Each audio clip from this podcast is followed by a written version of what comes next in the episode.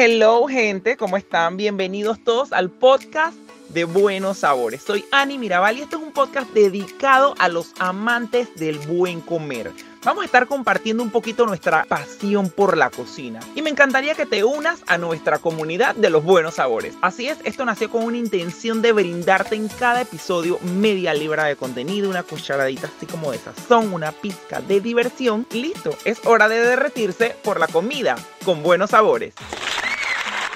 Hello gente, sean todos bienvenidos al cuarto episodio del podcast de Buenos Sabores. Hoy vamos a tener una conversación súper interesante porque a nosotros nos encanta compartir la pasión por la comida contigo. Y en el día de hoy vamos a hablar sobre el pan y su gran variedad. ¿Quién no le gusta el pan? Y para esto tenemos por acá a Dante Ureña, que bueno, no sé si presentarte como un panadero, como un pastelero, ¿por dónde te presento? Eh, pues yo, yo me presento a mí mismo como todocampista en mundo del pan, que es donde me desempeño. Eh, se hace todo un poco, se hace panadería, se hace pastelería, se hace cafetería al 100% y también estamos montados en e-commerce y bueno, se hace de todo un poco, ¿no? Pero bueno, yo de profesión soy marquetero de fondo y de actualidad soy chef de mi propio negocio. Y bueno, estoy terminando mi carrera de chef. Ya ahorita, pues la pandemia lo frenó la graduación, pero estamos como todos los estudiantes remando duro ahí. Oye, pero una cosa es ser chef, porque al final del camino, digo, tú como cuando eres chef le metes tu flow a las cosas, pero ser pastelero o hacer pan es súper duro, o sea, eso es un arte literal. Sí, es, es, es una cuestión, hay muchos factores que convergen, parte de la complejidad del mundo de la panificación. Es un mundo maravilloso, pero que tiene sus factores, ¿no? Aquí en Panamá tenemos un clima que es bárbaro. Por ejemplo, vamos a ponerlo en perspectiva, cuando tú haces pan en un clima templado, ¿sabes? De latitudes más nórdicas, o por ejemplo, vamos a utilizar un ejemplo de Latinoamérica, Bogotá, donde muchos pasteleros y panaderos nos certificamos, porque yo he tomado cursos ahí en Colombia. Y por ejemplo, allá tienen cámaras de fermentación, que es un espacio donde tú metes el pan para que el pan desarrolle, porque tiene las condiciones óptimas de humedad y calor para que el pan empiece a crecer. En Panamá no hay necesidad de que existan los fermentadores o cámaras de fermentación, porque tenemos un clima de arriba de 31 grados con una humedad de 60% relativa permanentemente, así que Panamá, ¿sabes? este mundo es muy, muy complejo, es muy, muy bonito y de por sí, como tú me mencionabas, estar en este mundo es, la verdad que tiene muchas variables. Eh, lo que te decía, la harina, por ejemplo, en Panamá tenemos la particularidad de que todo el mundo utiliza la misma harina. Eso, desde un punto de vista comercial, pues quizás es como un monopolio de parte de un rubro que, que todos trabajamos de igual manera y entonces acá en el mundo de la panificación cada quien tiene que inventárselas o, o, utilizar la creatividad para emplear a fondo la materia prima y sacar pues creaciones que innoven y que al mismo tiempo también se vuelvan parte de la rutina de las personas, porque panificación es eso. Obviamente, como tú dijiste de un inicio, ¿quién no le gusta el pan? El pan es parte del diario vivir de las personas. Es como yo, ahorita me ha tocado cerrar un par de días por renovaciones o lo que sea que he tenido que hacer en el local y mis clientes se les escuadra la rutina porque, ah, mi pan, ¿y ahora qué hago? Y esto. A nosotros, para nosotros es muy importante ser puntuales y estar todos los días activos para nuestros clientes porque somos parte de una rutina diaria. Ok, y dime una cosa ahora que me estás hablando del tema, obviamente tienes todo tipo de clientes, la tendencia se da como para que muchas personas hayan cambiado ahora su, su estilo de comer, está muy, que si la gente es gluten, que si está de moda el keto, eh, por muchos años la gente también ha consumido bastante el tema del pan integral. Cuéntame cuál es la diferencia entre todo esto y, y cómo te has ido adaptando tú también a todas estas nuevas necesidades, pues. Yo siempre hablo de romper el molde nosotros históricamente hemos acostumbrado a, a, comer pan molde, que es el pan que se, que se obtiene de, de, de, con mayor conveniencia en nuestros pasillos de los supermercados. Y realmente nosotros nos ha tocado escuchar a nuestros clientes y adaptarnos. El movimiento, pues también por temas del cambio climático, por la alimentación consciente,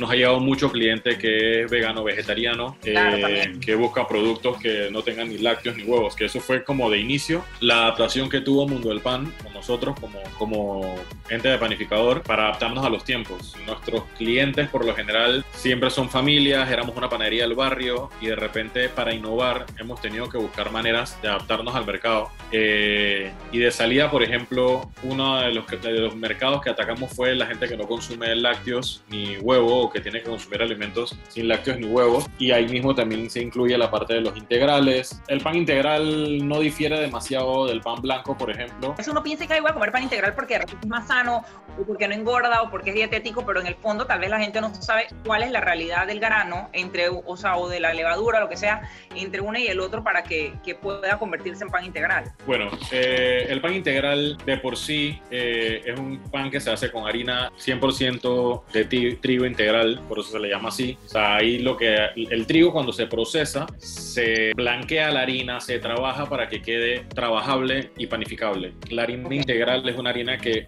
lleva menos proceso y por ende se mantiene, por ejemplo, el endospermo y se mantienen partes del trigo que contienen mayor fibra, por ende es más buena para la digestión, por ejemplo. Eh, contenido calórico en contenido de, harina, o sea, puede ser exactamente igual con pan blanco.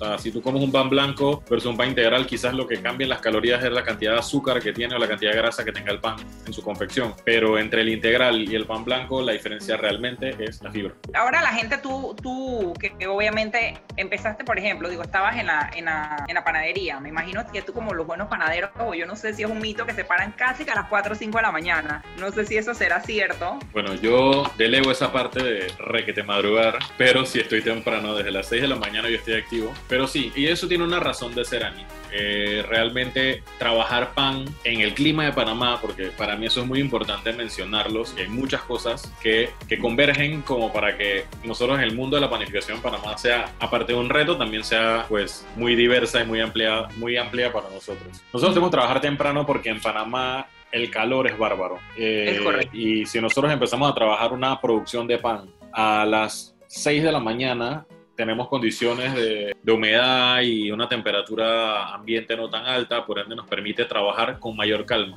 Si nosotros trabajamos con una temperatura de 25 grados, el pan no se nos crece tan rápido que si nosotros empezamos a trabajar una producción a las 1 de la tarde, o 12 del mediodía, en donde garantizado vamos a tener más de 30 grados Celsius y en lo que nosotros le mezclemos la levadura de esa harina, automáticamente ese pan va a empezar a crecer porque la levadura lo que hace es alimentarse de las azúcares presentes en el pan y eso es lo que hace que el pan crezca. Entonces, cuando hay demasiada temperatura o hay una temperatura más alta, las bacterias se sienten cómodas, la levadura se siente cómoda y empieza a, crecer y, y bueno, por eso es que para nosotros en el mundo de la panificación es crucial arrancar muy temprano. Y en realidad en cocina en general es muy importante arrancar temprano para que no nos llevemos sorpresas a la hora de los servicios. Ah, mira, esa parte no la sabía. Ahora que mencionas la parte sobre que la levadura va creciendo y se va autocomiendo y se va reproduciendo y demás, también ha salido mucho la tendencia de ahora comer o, la pastelería, o no sé si la pastelería, pero la panadería con el tema de la masa madre. Correcto. Háblame un poquito sobre la masa madre. Tengo entendido que no caduca porque digo, ella entre ella misma se va como que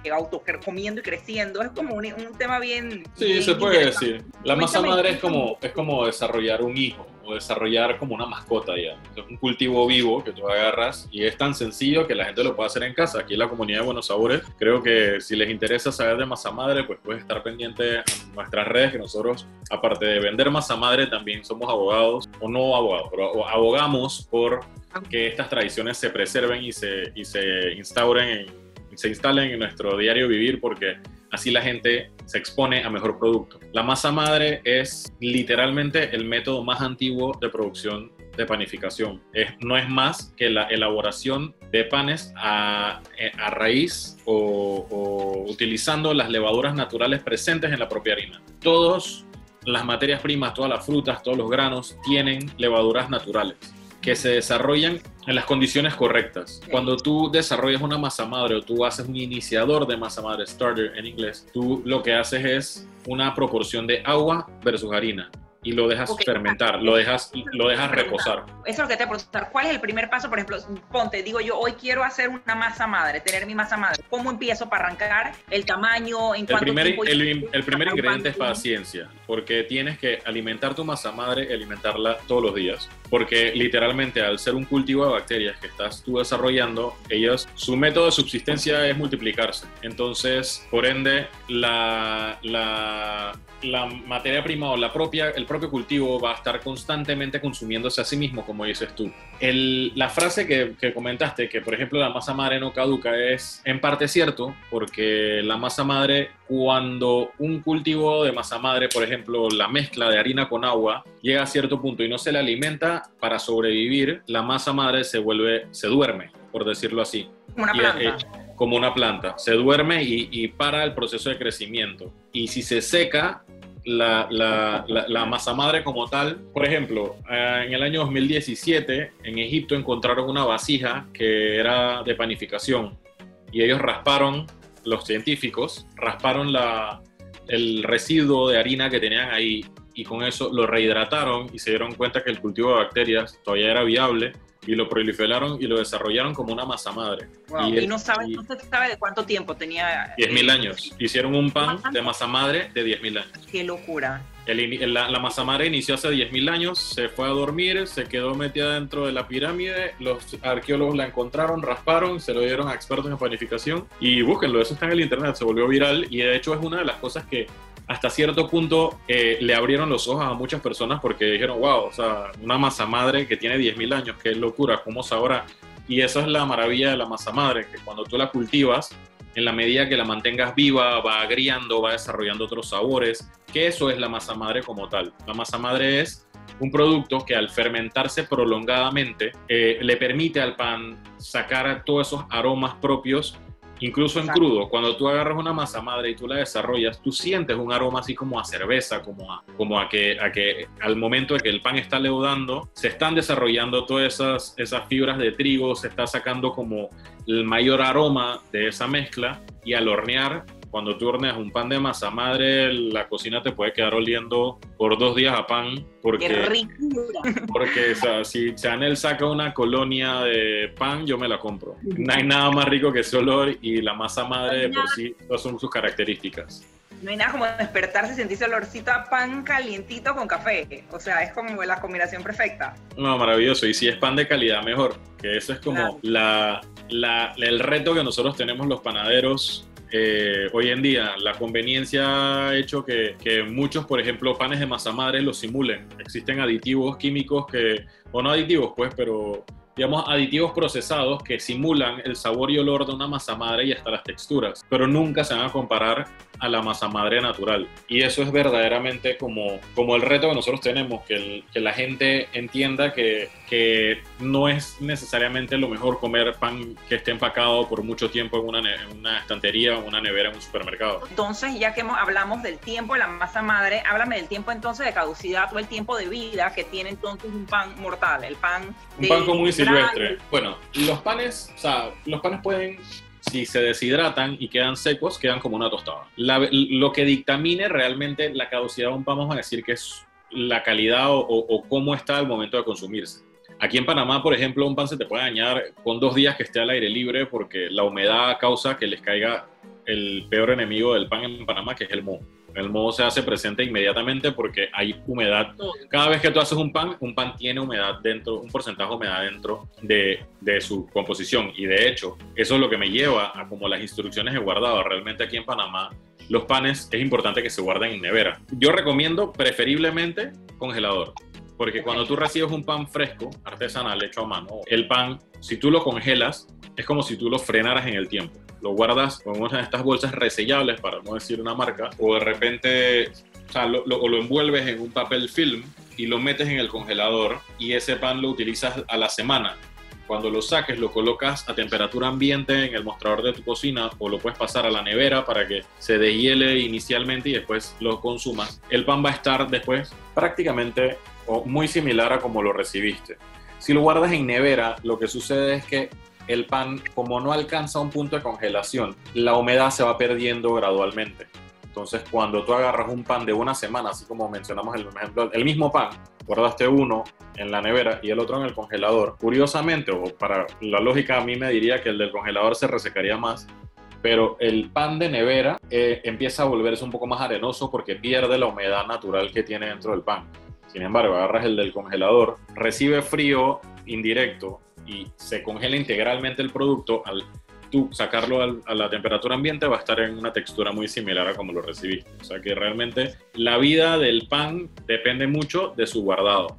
Eso es como la respuesta más concreta que te puedo decir. Recomendaciones, si lo vas a consumir casi que de inmediato, de un día para otro, de día y medio para otro, puedes dejarlo a temperatura ambiente tapado porque lo puedes consumir sin ningún problema. Pero si lo vas a consumir ya unos cuantos días después, es mejor congelarlo y descongelarlo o guardarlo en nevera para evitar el riesgo del moho, básicamente. Pero, pero sí, digamos que para preservar tu pan es mejor utilizar una herramienta como la nevera para que, digo, aparte de que lo ideal es que tú consumas productos que no tengan conservantes, que no tengan ni un tipo de mejorador, ni que le prolonguen la vida, porque esos no son eh, aditivos naturales, digamos. Que nosotros, por ejemplo, en mi, en mi menú, nosotros trabajamos productos que no tengan ni un tipo de mejorador, como te mencionaba anteriormente, los que simulan el sabor y olor de masa madre esos son mejoradores que por lo general tienen compuestos químicos que quizás no tengan evidencias científicas que digan que son malos para ti, pero yo te lo digo como ser humano, ni siquiera como chef o cocinero o panadero. Tú no quieres meterle a tu cuerpo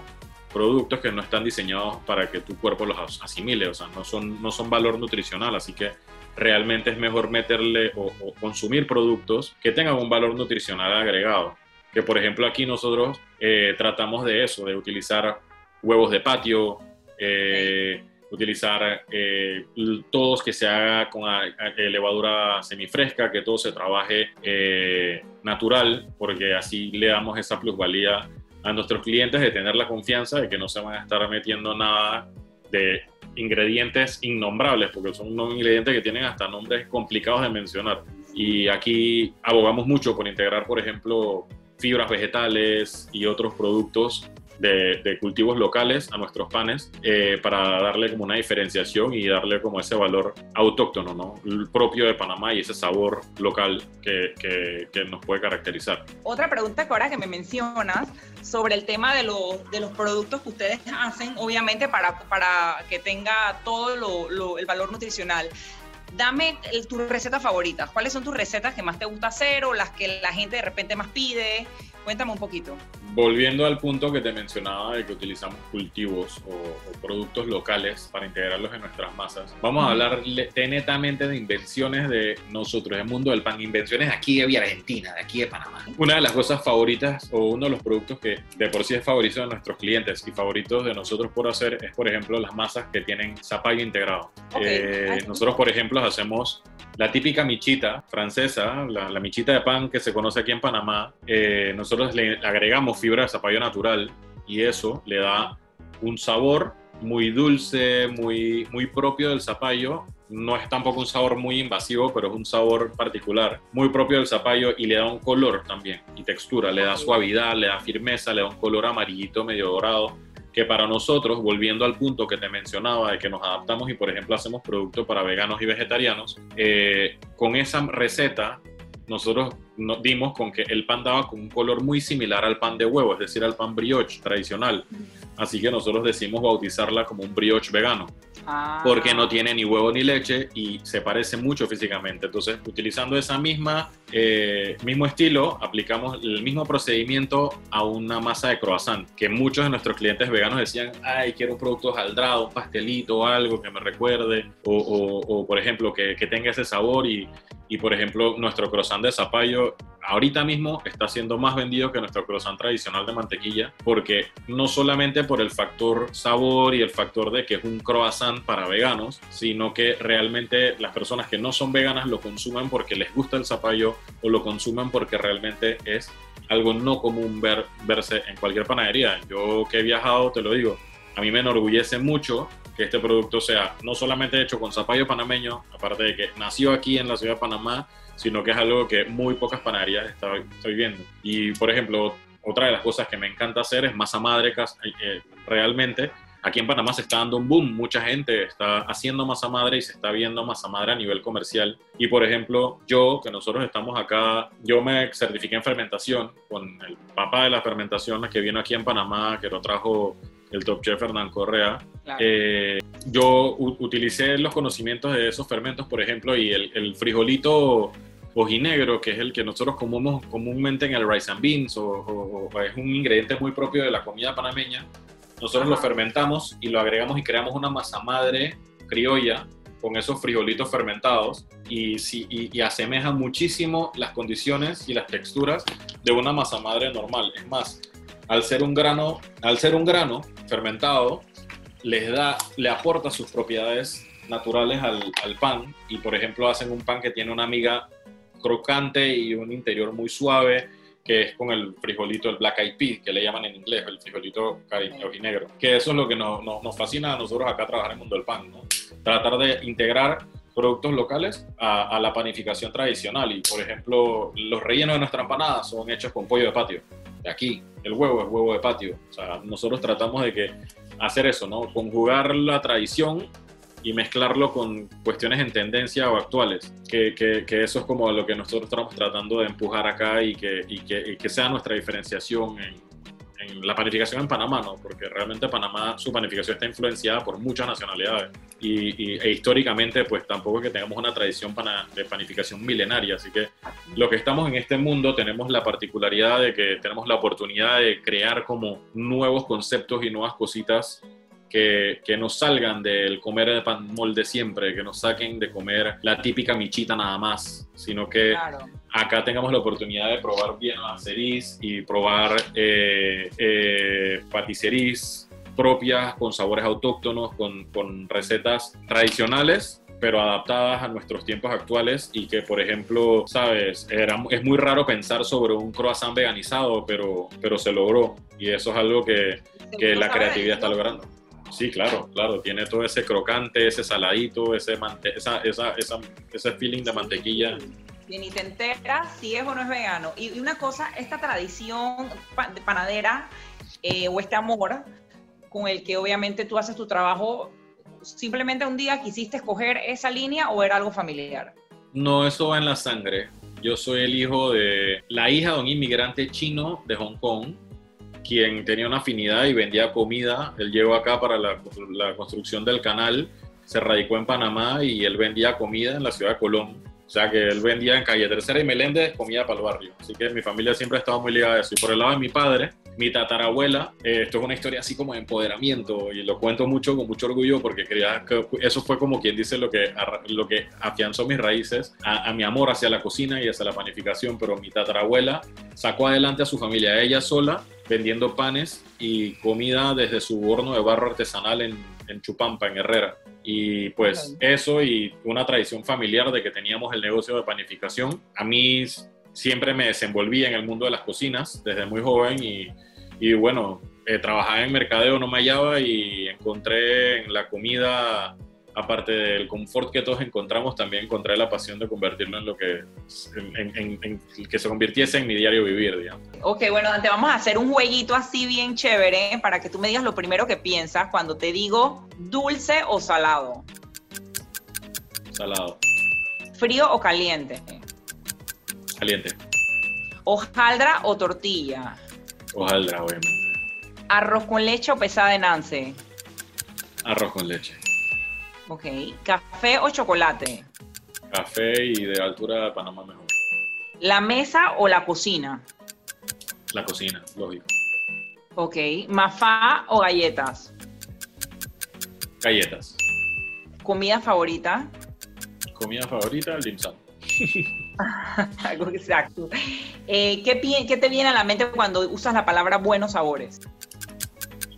Me viene creatividad Ok. Bueno, y antes de cerrar, obviamente, y agradecida, la verdad es que ha sido espectacular esta entrevista contigo, muy informativa y abriste el apetito de todo el mundo porque siempre queremos, siempre a tener pan. Ese, ese, es mi trabajo, me gusta. Gracias, gracias por hacerlo. Eh, Dante, ¿qué consejo le das a esa gente que quiere emprender? Que ahorita hay mucha gente que quiere hacer dulces, que quieren de repente empezar con el tema del pan. O sea, ¿qué consejos tú le das ya teniendo toda esta experiencia que tú tienes? Bueno, para los que quieren emprender, le digo el mismo consejo que les digo o que me lo dieron a mí. Educarse es el camino estudien, lean. Yo aprendí a, masa, a hacer masa madre no haciendo una clase, yo aprendí a hacer masa madre leyendo y luego practicando. Y si ya quieres llevarlo a un nivel más adelante, que es fuera de tu casa, capacítate técnicamente. En Panamá existe mucha oferta de escuelas de gastronomía y yo por experiencia personal, y se los recomiendo y si me lo permiten, recomiendo mi alma mater, que es el ITSE, que es estatal, que es de todos los panameños. El Instituto Técnico Superior Especializado tiene la mejor escuela de cocina de probablemente Centroamérica, laboratorio y talleres de cocina con gratinadores láser, hornos combinados, termomixes, eh, freidoras de última generación, en fin, tiene todo lo necesario, aparte de los talleres de pastelería, que se eduquen, que, que se entrenen eh, para que obviamente pues ofrezcan algo de calidad superior, que ofrezcan lo mejor. No, de verdad que muchísimas palabras, muchísimas gracias y muchas gracias por esas palabras tan interesantes y de verdad sí, al final no solo hay que ser empírico, sino que también hay que estudiar para hacer las cosas de la manera correcta y sobre todo en un rubro como el pan, que es súper by the book, es muy preciso y muy perfecto. Oye, la verdad qué delicia toda esta conversación, por supuesto que hablar de un pancito con queso derretido espectacular. Y bueno, ya son muchos los panameños que han ganado con queso suertudo de Nestlé Nestlé.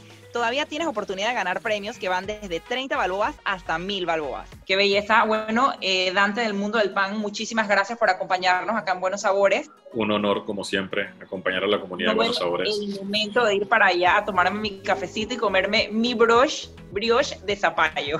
A la orden, a la orden. Igual están por delivery, así que no te preocupes que aquí estamos adaptados a los tiempos. Sí, lo haré, pediremos en la plataforma, me voy a meter en la, en la cuenta a ustedes para hacerlo. Y bueno, yo soy Ani Mirabal, muchísimas gracias por acompañarnos en este episodio tan interesante del pan y su variedad en buenos sabores. Nos escuchamos entonces el próximo jueves. Muchísimas gracias.